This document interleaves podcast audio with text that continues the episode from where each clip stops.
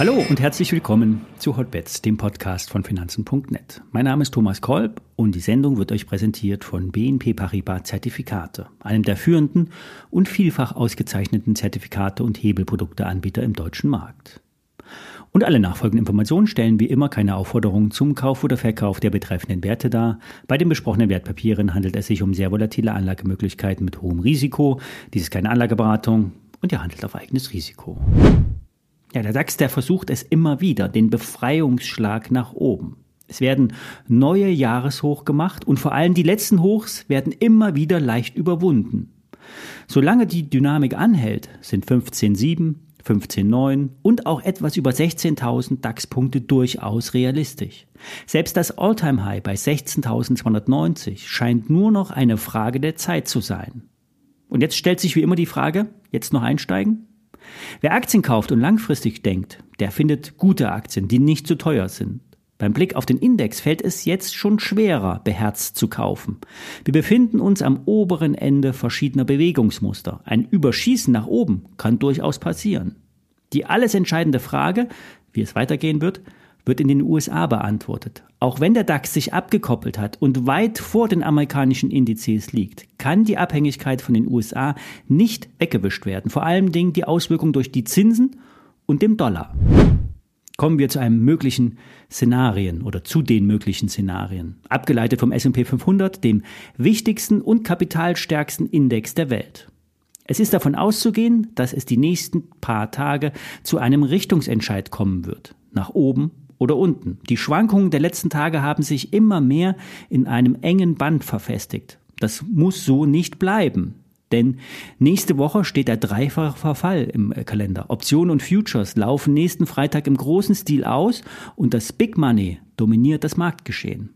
Das muss nicht bis nächsten Freitag warten. Im Vorfeld werden Positionen bereinigt oder Märkte in Richtungen bewegt. Gestern wurde im S&P 500 und im Nasdaq ein sogenannter Shooting Star gebildet, eine Kerze mit einem langen Docht und einem kleinen Körper. Ein fast sicheres Signal für eine Umkehr und für weiter fallende Kurse.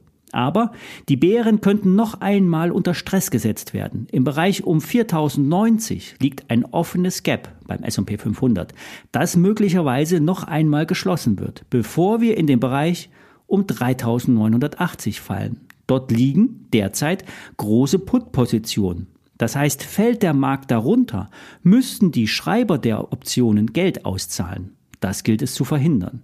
Folgende Szenarien könnten kurzfristig anstehen. A. Direkter Abfall bis kurz unter 4000 Punkte oder B.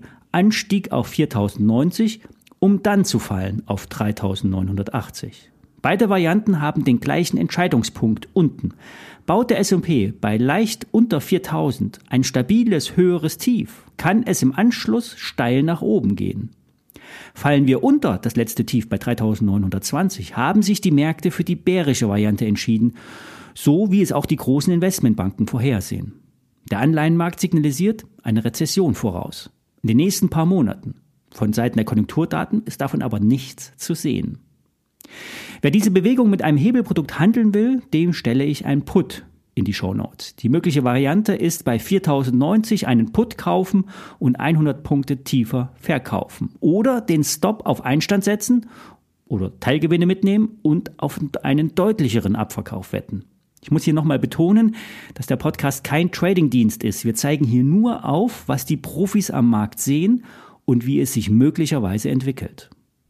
Eine andere Variante, auf fallende Märkte zu setzen, ist ein Apple Put. Auch bei Apple wurde gestern ein Shooting Star gebildet. In dem Bereich um 156, 157 Dollar ist es bereits viermal zu einem Abweisen gekommen.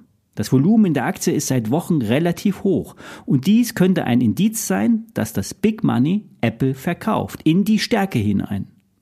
Den Apple Put, den ich derzeit halte, der ist sehr heiß. Hebel 9 und eine K.O.-Schwelle bei 168 Dollar. Beim Knockout ähm, verläuft auch aktuell die Trendlinie von den alten Hochs. Ja. Das heißt, wenn wir wirklich über 158 Dollar hinausgehen sollten, sind auch 168 Dollar möglich.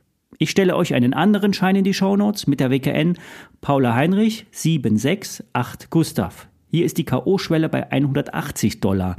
Der Hebel beträgt 5,7 und der Abstand zur Knockout-Schwelle beträgt 17 Prozent.